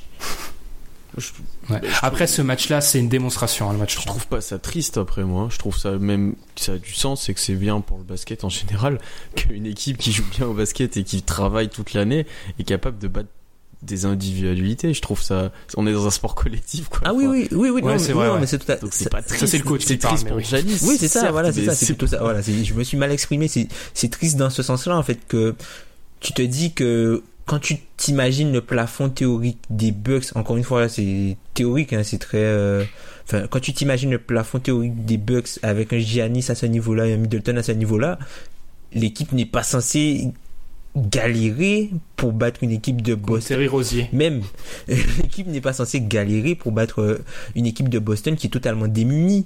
Et c'est et c'est là où c'est là où encore une fois Stevens est impressionnant et c'est là où je pense qu'encore une fois après Lillard il faut se dire qu'on sous-estime peut-être un petit peu le coaching en playoff ce qui est vrai dans une certaine mesure aussi pour la série entre Utah et Oklahoma City. Dans une Mhm. moindre Non, mesure mais c'est vrai aussi ça se trouve aussi. T'as complètement raison. Et euh, ah il, il m'a donné l'approbation c'est bon. Je peux Non, mais pour illustrer le fait que bah, les Bucks ils savent pas vraiment ce qu'ils doivent faire sur le terrain, le tir au buzzer de Rosier, c'est- dans le match 2, enfin c'est c'est flagrant de ça. aberrant Parce que en fait, Eric Bledsoe, il sait quel quel jeu vont quelle action vont annoncer les Celtics, mais il anticipe et en fait du coup il il sait même plus ce qu'il doit faire et il anticipe et Rosier en profite parce que lui il est conditionné à ouais tu fais ce système là mais par contre si tu peux jouer ton 1 contre 1 et s'il anticipe tu le sanctionnes et c'est là que le bah, l'impact et ce que demande Stevens va beaucoup plus loin que ce qui est mis en place par Milwaukee quoi. Non mais Bledsoe sur cette Mais- action là il est à 3 Et mètres en fait, hein. tu vois, sur la, il, est à 3 mètres et il regarde sur le côté parce qu'il sait que Tatum, je Un crois, pic, ouais. ils, Ouais. ils ont un pic de l'autre côté et c'est pour une sortie d'écran. Et sauf que Rosier, Rosier le voit et le joue parfaitement bien et il lui casse les reins, franchement. Et euh, voilà. Et c'est là que ça va plus loin que le rôle que, toute l'année tu essaies de mettre en place. C'est de comment tu joues les actions est plus important que ben, juste t'adapter quoi et, et, et regarder et anticiper. Parce que là, Rosier, il est vraiment bon sur cette action en fait. Mm. et les playoffs de Bledsoe on en a un petit peu parlé mais Sur la ah, sortie dans la c'est presse peut-être derrière. euh, Ah oui, ah oui, franchement, garçon, ça c'est vraiment la bonne façon de te faire. Je, je parle vraiment comme un mec de 80 ans sur ces deux derniers épisodes. Garçon, bref, euh, c'est vraiment, c'est vraiment le moyen de te faire remarquer de dire ça alors que le mec t'a crossé violemment. En... Franchement, si Middleton lui sauve pas la phase, 5 secondes après, euh, ça fait le tour de, de d'ESPN pendant 10 ans. Il lui sauve Mm, la mm, mise, hein. franchement. Non, par rapport à ça, les Bucks. De toute façon, Tom, euh, Tom, tu nous l'as dit en off, les Bucks, on se les garde de côté. On en parlera cet été dans un épisode euh, spécial parce qu'il y a beaucoup de choses à dire, mais c'est d'une, c'est, de- mais c'est la frustration euh, extrême, les Bucks. C'est incroyable. Enfin, rien que d'un match à un autre, hein, le match 3, c'est une démonstration, mais le match 3, c'est ce qu'ils devraient faire tous les matchs, sauf qu'ils le font un match sur 8. Voilà. Parlons de, frust- parlons de frustration, les Cavs et les Wizards. Wow. les Wizards, je suis pas, ils ils sont moins frustrants que les Cavs. Je pense. Ah, quand- moi, moi, je, ils sont plus frustrants, hein, mec. hein. Ah, moi, ça. Ah, moi, je débat. pense pense pas, moi. Non, mais les. Moi, ils me fatiguent, les, les Wizards, ils me Ouais, mais, fatiguent. mais qu'est-ce que t'attendais tant que ça des Wizards au final? Ils ont rien montré cette saison tu à penses part que quand Wall était blessé. Et là, Wall revient. Enfin, ils, ils vivent que sur Wall et Bill pendant un moment, quoi. Non. Enfin, ils sont contre une équipe plus forte qu'eux. Enfin, voilà. Au bout d'un moment, on sait que les Wizards pourraient aller plus haut, mais ils ont pas montré qu'ils étaient capables de le faire, tout simplement pour moi. Est-ce que ce qu'ils ont fait pour le match 3, pour toi, c'est euh, un coup de show où ils sont capables de faire ça beaucoup plus souvent? Ils seraient Ils sont capables de faire ça 50% des Ils seraient capables, voilà, mais pas tous les matchs. Et je pense que même en faisant ça, ils peuvent perdre des matchs, même en ayant, un- en même en jouant comme ça. hein. Oui, mais il faut qu'ils jouent comme ça. Ils, ils sont trop suffisants. Moi, ce qui, ce qui m'énerve avec eux, c'est la suffisance. Ils croient qu'ils sont, ils croient qu'ils sont tellement forts et au final, ils le montrent pas tout le temps. Alors oui, ils ont ça sous la semelle. Ils ont, ils, ils ont montré qu'ils étaient capables de, de- d'avoir des performances euh, de, de ce calibre-là, mais il manque de, réga- de régularité dans la performance. Tu peux pas me dire que sur cette série-là, John Wall peut pas être le meilleur joueur sur le terrain pendant tous les matchs. Bien sûr que si. Il peut l'être. C'est pas. il- Je te, je te dis pas qu'ils sont pas frustrants. Je te dis qu'ils le sont moins que les cas. Parce que les. Après, je comprends, je comprends là où tu peux te dire qu'en fait, ça fait partie, c'est même plus, je sais même plus si à ce niveau-là maintenant c'est un choix ou si c'est pas C'est leur identité, d'être une équipe totalement inconstante. Mais c'est, mais c'est dramatique. C'est catastrophique, les Wizards. Non, mais c'est, ah, franchement, je, je plains les quelques supporters des Wizards qu'il y a en France parce qu'ils, tu dois, mais, te réveiller la nuit pour voir que d'un match à un autre, ça passe d'une, potentiellement une top 3 à l'Est à une équipe qui devrait jouer la loterie. C'est- catastrophique. Et même, et par rapport à ça, oui, encore une fois, j'en avais parlé dans l'épisode précédent, les déclarations d'après-match des Wizards, je sais pas s'il faut rire ou pleurer des fois, franchement. Mais- mais- Parce que quand t'es, quand, quand t'es mené 2-0 et te la ramener alors que tu t'es fait massacrer au Canada, euh, enfin massacrer, pas forcément dans le match 1, mais le match 1 c'est une- les Wizards euh, à l'état pur et les Raptors un petit peu, c'est-à-dire que les deux équipes doivent le gagner et que c'est la moins mauvaise qui réussit à la- à l'arracher. Mais franchement, faut, faut un petit peu moins la ramener des fois. C'est, marrant des fois, mais pas quand, quand tu produis ce genre de performance. Ah. Bah les Cavs alors, les Cavs défend Pierre. euh, c'est qui qui pense J'ai pas suivi le débat en fait. C'est qui qui pense que moi. les Cavs sont plus frustrants? Oui Pierre, Bah, du coup j'avais raison. Quand tu vois le niveau de jeu que proposent les Cavs et le et, et- et ce que font les joueurs à côté de LeBron James, enfin, c'est- tu dis mais c'est pas possible quoi. Enfin, et puis ils sont capables de quand même être à plus 17 là sur, euh, sur sur le match 3 et puis de se faire remonter et d'arrêter de jouer, de faire enfin de se faire défoncer par Bogdanovic, t'as Corver qui fait des conneries, enfin mais ça devient ridicule en fait et t'as aucun joueur sur lequel tu peux vraiment compter à part LeBron. Ben, même Kevin Love. Kevin Kevin Love est moyen. Les, les autres joueurs sont moyens. Enfin c'est Mhm, ouais. Ah, en fait là même là d'un match à l'autre le 5 a déjà changé après le match 1 euh, je suis même pas sûr qu'il va pas rechanger encore. Enfin j'ai l'impression que t'as pas d'hierarchie, t'as pas de, de, de certitude sur aucun joueur à part LeBron. Et LeBron dit qu'il veut pas taper sur ses coéquipiers, mais je- enfin, après il va partir quoi. Si ça continue comme ça, donc euh, il tapera pas dessus, mais il partira. Et c'est c'est tellement frustrant à avoir joué et ils sont c'est que du tir, c'est que ça défend pas, ça enfin c'est voilà, c'est Est-ce que la différence entre Wizards, si je, si je simplifie, est-ce que la différence entre les Wizards et les Cavs, c'est que les Wizards, en gros, ils sont inconstants d'un match à un autre, mais en gros, globalement, c'est cohérent à l'intérieur d'un match. Tu sais qu'en Mm. premier carton, s'ils sont nuls, ils seront nuls jusqu'à la fin. Là où les, les Cavs, là où ils sont géniaux, c'est qu'à l'intérieur d'un match, ils réussissent à montrer différentes Mhm. facettes. Il y a de ça, il y a de ça. Mais je pense que ça, c'est la, la, la Franchement. grande limite du, du fit. Enfin, cette saison, c'est quelque chose euh, sur lequel j'ai pris énormément de recul, notamment avec, euh, enfin, mon pari comme quoi euh, Denver allait finir devant euh, Minnesota parce que le fit était plus naturel et que je pensais que le fit était allait plus plus loin que le talent. Euh, là en fait LeBron est maximisé, il a des joueurs qui fit autour de lui sauf que c'est des T-Rex. En fait, ils ont besoin. En fait, c'est des assistés. Enfin, c'est pas, c'est pas comme ça. C'est pas comme ça que je devrais dire, mais tous les joueurs qui autour de, autour de LeBron, ce sont des assistés. C'est-à-dire que ce sont des joueurs qui peuvent pas se débrouiller sans lui. Donc, à partir du moment où tu as des joueurs qui sont totalement dépendants d'un autre joueur, ben, au bout d'un moment, ben, il faut que tout fonctionne dans le meilleur des mondes pour que leur valeur soit supérieure et augmente le niveau de l'équipe il suffit que, que il suffit qu'une seule personne Les assistés, ça il va suffit qu'une hein. seule personne, tu vois, il suffit qu'une seule personne ne joue pas sa partition correctement et ça plombe toute l'équipe. Et là, c'est ce qui se passe au cave. LeBron, il fait ce qu'il doit faire, il fait son boulot, il, il fait des passes pour, il fait des passes pour ses coéquipiers, il les met euh, dans les bons spots. Il a quand même élevé un petit peu son niveau défensif. Mais à côté, les mecs attendent juste que LeBron fasse quelque chose. Il y a personne qui se sort les doigts pour dire bon ok là cette fois-ci bon voilà je prends les choses euh, je prends les choses en main. Et c'est pour ça que moi je trouve pas ça frustrant puisque cette équipe là elle a été construite pour ça. En fait c'est une équipe qui a été construite pour faire de l'out scoring et pour jouer que d'un côté du terrain. Faut juste Oui, qu'ils rentrent leur le shoot. Voilà il faut juste qu'ils rentrent leur shoot. Quand ils vont rentrer leur shoot on on n'en parlera pas puisqu'ils vont totalement écraser la concurrence. Il, se- il faut juste qu'ils rentrent leur shoot les mecs.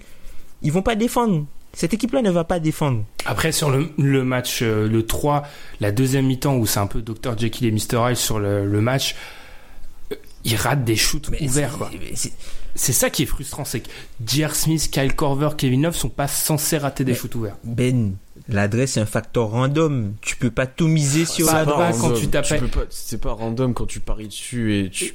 Quand, et quand tu t'appelles Kyle Korver tout Voilà, seul à c'est- 3 C'est pas points. random. C'est pas. C'est comme euh, les, les Warriors, leur adresse, elle est pas random. C'est pas Oui, mais vous pouvez pas Enfin, blâmer Kyle Corver de rater des shoots. Ça veut dire instable, parce que tout le, tout le monde ne, com- ne comprend pas random. Enfin, je, je précise. tu pas, enfin, on peut pas. Il a quel âge Kyle Corver Il est, c'est son année 15 aussi lui. Certes, Enfin, tu peux- il, il- il les a mis tous les ans. Enfin, il les- l'a mis Oui, mais- l'année. Et tu paries sur lui. Tu paries sur lui. oui, tu aussi, paries c'est pour lui, mais l'adresse c'est pas un truc que tu peux contrôler d'un match sur l'autre. Les meilleurs shooters sont capables de faire des 0 sur 11. Oui, mais t'es en droit de penser que quand tu, tu mobilises trois shooters que les T'en as moins. tu peux accepter qu'un se, se, se foire, mais pas trois, tu vois. Pas toute l'équipe non plus, quoi. Enfin, tu vois. Surtout que non non mais et mais moi il y a un truc qui m'a marqué dans ce match 3, c'est qu'à un moment quand au moment où il commençait un petit peu à galérer et qu'il se faisait remonter, je me dis il y avait les Browns sur le terrain et puis je me dis ah bon les Browns est sur le terrain mais pas de souci, il y a il y a et puis là je commence à me dire il y a qui qui peut rentrer en fait dans cette équipe? Je suis en train dans ma tête, j'ai commencé à me dire non mais Kyrie il est plus là. Je suis en train de me dire mais il y a personne en fait. Il y a LeBron personne dans cette faire. équipe. LeBron doit tout faire. Il y a personne qui peut créer quelque chose du dribble. Mm. Enfin, Clarkson, il peut le faire contre des joueurs de Il- banc, mais en playoff, Il est- il est, totalement est limité. pas bon. Il est Il est pas, pas bon. Fin Rodney hein, Hood, désolé, hein. hyper irrégulier. Enfin, il est houdesque. Enfin, c'est vraiment, euh, c'est, c'est l'adjectif, c'est même plus irrégulier qu'on devrait mettre dans le dictionnaire, c'est houdesque. Rodney Hood fait du Rodney Hood. Mais- et voilà, t'as pas de joueurs sur lesquels tu, tu peux te reposer. Et Mais encore une fois, si on fait notre auto- autocritique, si on regarde dans le rétro euh, quand les trades sont frais, eh, sont frais, sont faits, pardon, est-ce qu'on n'a pas été beaucoup trop positif? Parce que quand même, faut faut se dire que là, c'est Georgie la deuxième option. Enfin, c'est qui la deuxième option des Cavs à l'heure actuelle? En théorie, c'est Kevin Love, mais sur le début de la série, C'est- c'est très très faible. hein. C'est la pire deuxième option des de, de toutes les équipes en playoff. Non, on était trop, trop confiants et on a peut-être surestimé euh, comment les joueurs allaient être sublimés à côté de LeBron, en fait. un petit, Et là, ils sont Ouais. incapables, ne serait-ce que de mettre des tirs ou autre, quoi. C'est un peu de surréaction suite, euh, enfin, par rapport au match de Boston euh, qui était juste après le trade, je, me souviens. Enfin, on Ouais, avait c'est ça, ouais. pointé du doigt aussi le fait que il perdait en talent par rapport au fait qu'il n'y avait pas forcément de créateur euh, extérieur, mais que c'était de la maximisation de LeBron. Donc, enfin, ça s'entend, enfin, la maximisation de LeBron. Mais c'est vrai que, enfin, LeBron, il joue sa partition. LeBron est maximisé, là. hein. Vous voulez qu'il fasse quoi d'autre? Il, est maximisé, LeBron. C'est juste qu'à côté, il faut que les mecs se sortent les doigts. Ah non, mais c'était. Est-ce que justement, c'est un petit peu le jeu dans tous les podcasts américains de... Est-ce qu'on est inquiet Pour, pour Moi, les Cavs, pour les Je Cavs commence, je commence un petit peu, moi, là. Bon, pff, ils ont LeBron, tant qu'ils sont pas à 3-1, euh, moi ça va, c'est LeBron. Bon, tu me diras même à 3-1 et LeBron il peut remonter. non, mais c'est Mais, sans euh, offense, sans offense mais au- aux Pacers, mais c'est LeBron. Au-delà du, au-delà du score, moi, du, de la série, c'est ce qu'ils, ce qu'ils font en fait. Est-ce qu'ils vont vraiment être capables à un moment de, Mhm. de, de passer un cap, de, au- de mettre les tirs, de défendre quand même un minimum? Enfin, là pour l'instant, ils, ils ont rien fait de mieux qu'en saison régulière, voire ils ont fait pire en fait. Donc euh, voilà. Cette. Par rapport à ça, si je change un peu la question, c'est que je, je pense, enfin je parle pour nous trois, mais je pense qu'on est d'accord, c'est qu'on nous, a- enfin on se transforme en bookmaker, on nous demande de faire une cote pour les Cavs en finale il y a deux semaines et d'en faire une maintenant, Voilà. elle est largement plus haute Ah maintenant. ouais, elle a pris un sacré coup là. Mais là, on est, on est un peu euh, au moment où, enfin, la première année de Blatt, où euh, c'est un peu similaire à la première année de Blatt, où euh, ils jouent Chicago, et ils jouent Chicago, ils sont Mhm. à 2-1, Rose met un tir au buzzer, euh, met un tir au buzzer pour les faire passer à 2-1, et après t'as LeBron qui met euh, le tir dans le corner au match 4, où il devait mener 3-1 normalement s'il le mettait pas, vu l'action qu'avait appelé Blatt. Et puis finalement, il passe, et puis après il roule sur tout le monde jusqu'en finale. Moi, tant qu'ils ont pas perdu, tant qu'ils sont pas à 3-1, euh, je doute pas de. Ouais, Tant qu'ils ont pas perdu 4 matchs, je, je doute pas. Et, et par rapport à ça, ça peut nous permettre de notre dernier point. Est-ce que c'est pas aussi notre notre inquiétude, elle est limitée parce que le plateau à l'est est moi c'est pour moi c'est vraiment ce qui me marque dans ces playoffs pour l'instant globalement si je dois si je devais écrire quelque chose sur les playoffs, c'est l'inconstance. Il y a que les Warriors qui m'ont qui ont réussi à faire trois matchs de suite de qualité. Il y a que les Warriors. Il n'y a pas une équipe qui a réussi à faire trois bons matchs de suite. l'opposition des Warriors aussi, enfin, c'est triste pour les Spurs. Moi, c'est, Ouais. ça m'attriste hein, de, de voir les Spurs. Ils peuvent, ils ont, ils Après, manquent trop même de tu- talent. Après, même, tu vois, sur la façon, j'ai pas vu l'intégralité des, je suis pas bon en match, j'aurais pas le temps de calculer tous les matchs qui, euh, qui se sont pareil. disputés au moment où on enregistre. Bref. Mais, même au niveau, tu vois, de la, des principes de jeu, il y a des équipes qui ont déraillé. Enfin, on parlait des, de la série Raptors Wizards, euh, c'est affolant. Même les, les Pacers ont été vaillants, mais la première mi-temps des Pacers à Indiana, le premier, euh, le, match 3, Non, le match 3, ouais. ouais. Oula, et franchement, c'est. Ils ils ont de la chance de finir à moins 17, hein, parce que si les Cavs étaient un petit peu plus réalistes, ils, ils doivent, le match doit être fini à la mi-temps. Moi, c'est ça qui me marque pour l'instant. C'est je trouve que j'avais de gros espoirs sur ce premier tour, et en fait, à part, à part les Warriors, Philly sur séquence qui être très très fort, mais qui a aussi des, des moments de moins bien. Les, les Pelicans qui ont été impressionnants après à savoir si c'est pas un petit peu lié à la, la- l'opposition ouais l'opposition et le Utah OKC sur séquence où il y a du gros niveau globalement c'est et les Rockets aussi parce que les deux premiers matchs des Rockets ils ont annihilé les les, les Ouais, mais même c'était pas du grand Rockets. Hein. Ah, c'était ça- fort défensivement, mais enfin.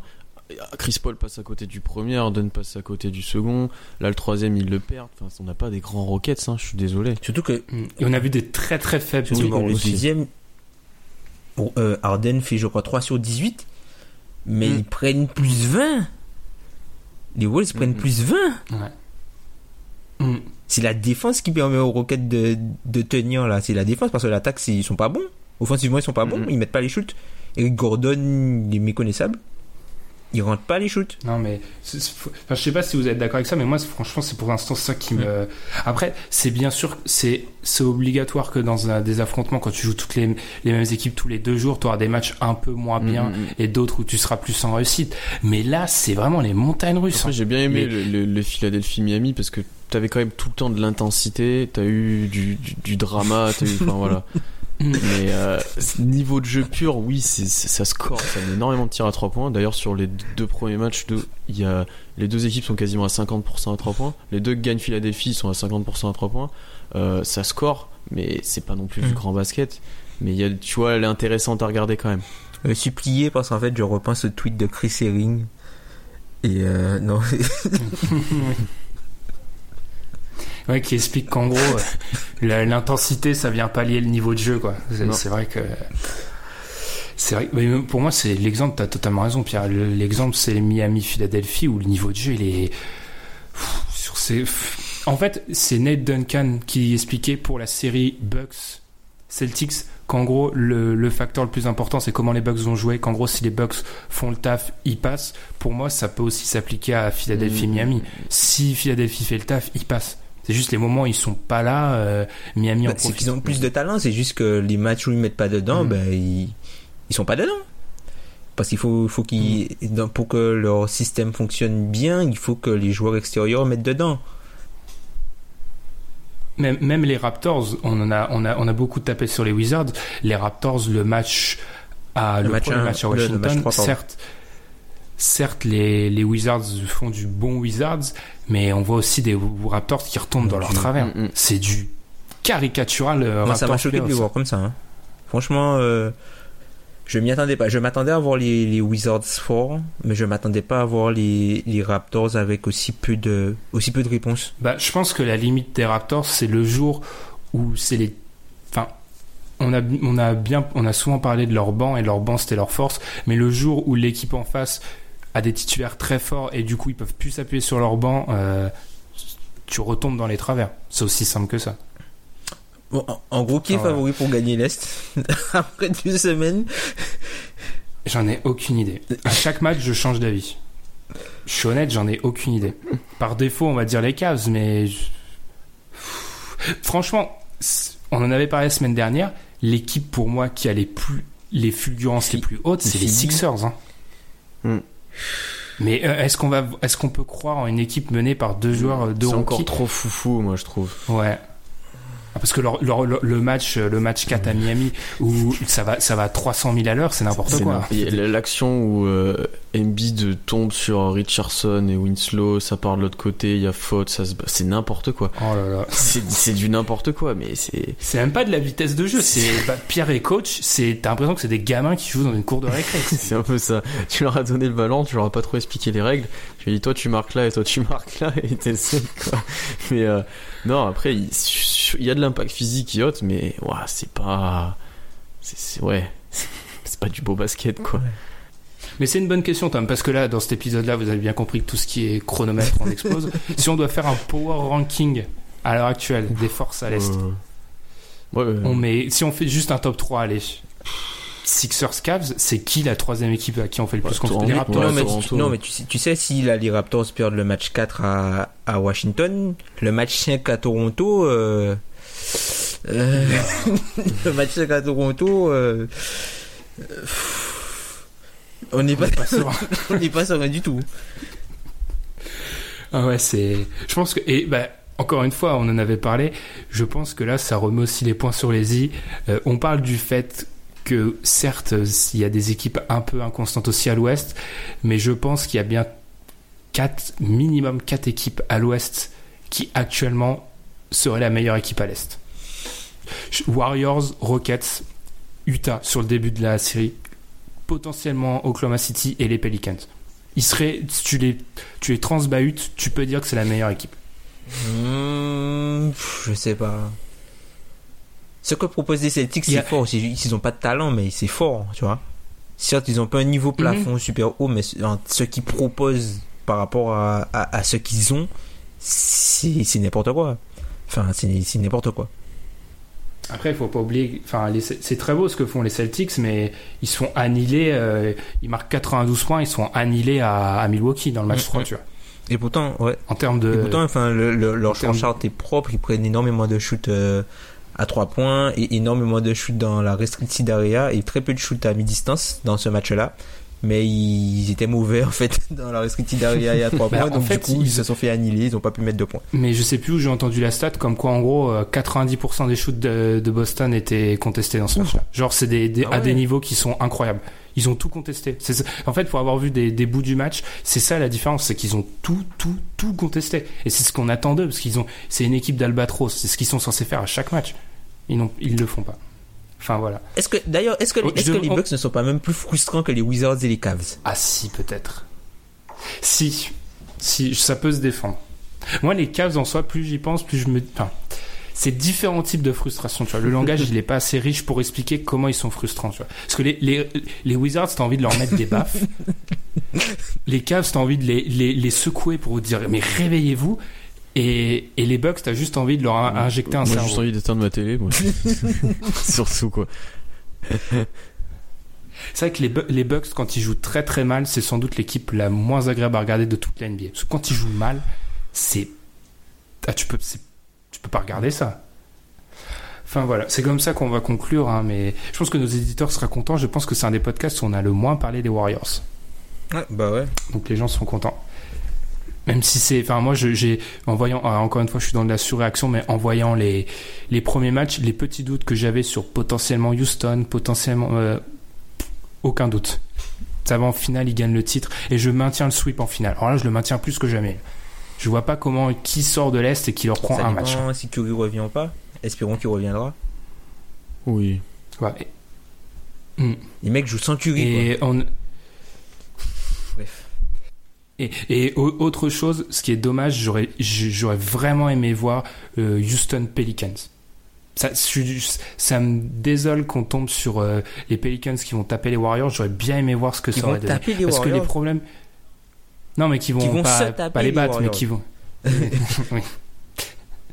Parce que je pense que les problèmes qu'a posé tactiquement, les problèmes qu'ont posé tactiquement les, les Pelicans aux Blazers auraient pu les, ils auraient pu poser les mêmes un petit peu aux, Mm, aux Rockets. mm, mm. Effectivement. Mais on- malheureusement, on ne pourra pas le voir. Pour conclure, qu'est-ce qu'on peut dire à part euh, aller écouter Roll C'est ça, Pierre? Ouais.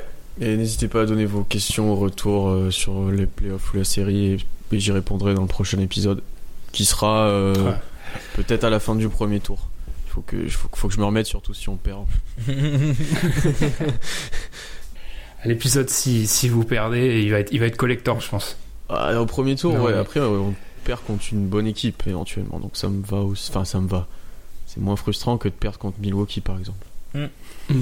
On parlait d'équipe frustrante par rapport à ça, et oui, l'épisode va s'étendre, s'étendre.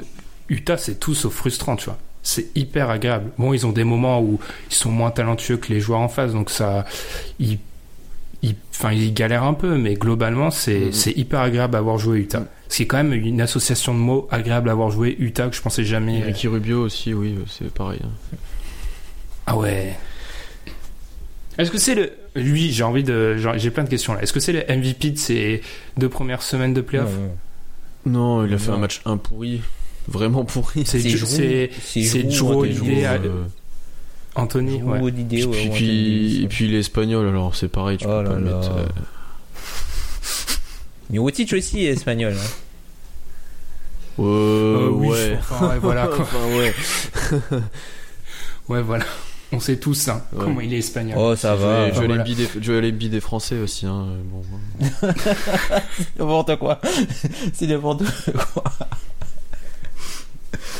Et du coup, nous, sur ce, on va, on va conclure ce long épisode numéro 106. Comme Pierre l'a dit, n'hésitez pas à aller écouter le Roll Podcast épisode 2. N'hésitez pas à nous suivre sur Facebook et Twitter. On vous souhaite bah, une nouvelle, une bonne semaine et une bonne semaine de playoff aussi, en espérant que le niveau de jeu se augmente un petit peu. J'ai, j'ai bon espoir sur certaines séries. Et voilà. Et est-ce qu'on pourrait, est-ce que, est-ce que techniquement on pourrait déjà avoir le second tour de la semaine prochaine? Je ça ne sais pas. commencer. On va ça dire pourrait commencer la semaine prochaine si euh, si les Warriors finissent euh, pas si les. Warriors finissent euh, avec les Spurs. euh, Bah c'est ce soir le, le match. euh. Mm, mm. Ah oui, mais non, parce que tu peux, tu démarres pas le tour tant que le tour des- précédent est pas fini. Si. Ça Bah oui, tu peux. Tu peux. Oui, Si, tu si, peux. C'est déjà arrivé. C'est- mais c'est que arrivé l'an des matchs dernier. 7, euh, C'est arrivé l'an dernier. des matchs 7 de série euh, qui jouent après des matchs 1 de la série. Ah oui, mais là, là, on parle de carrément jouer. euh, Enfin, c'est des, c'est des trucs qui jouaient la même soirée. Là, je vous parle de carrément jouer. c'est- c'est- J'ai entendu ça de, dans The Drop de The Starter. C'est pas possible. hein. La série peut pas commencer si les autres sont pas au match 7. hein. Hmm.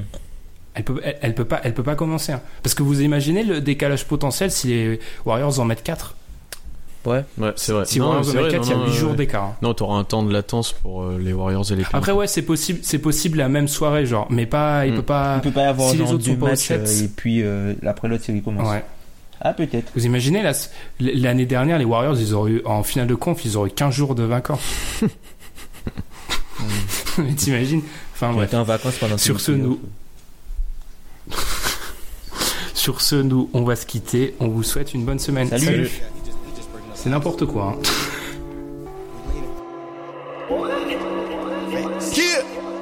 Stacking it tall. No, every nigga out my city became a boss. Though shit rolling, holy moly, no days off. Pirates cook it up like Kyrie trade you off. Green and white like Celtics, don't play with me, play with a foul. I'm superior, I'm imperial, I ain't feeling you. I can eat me some hair, run up about a brick. I got berry buns on my wrist. Blow your college fund. On my bitch. Out the slum, taking a chance, tone, Tommy gun. Left out of school, start selling rocks, bought me a drop. Cut your frames, cut your rings, cut your socks. Homicide gang, they gon' put you on Fox. Putain ran up a whole M, sitting in the box. Dog rock a roll in the feds, nigga, and still move blocks. Mom deserves the best, and there's no better place to shop for Mother's Day than Whole Foods Market. They're your destination for unbeatable savings, from premium gifts to show-stopping flowers and irresistible desserts. Start by saving 33% with Prime on all body care and candles. Then get a 15-stem bunch of tulips for just $9.99 each with Prime. Round out Mom's menu with festive rosé, irresistible berry chantilly cake, and more special treats. Come celebrate Mother's Day at Whole Foods Market.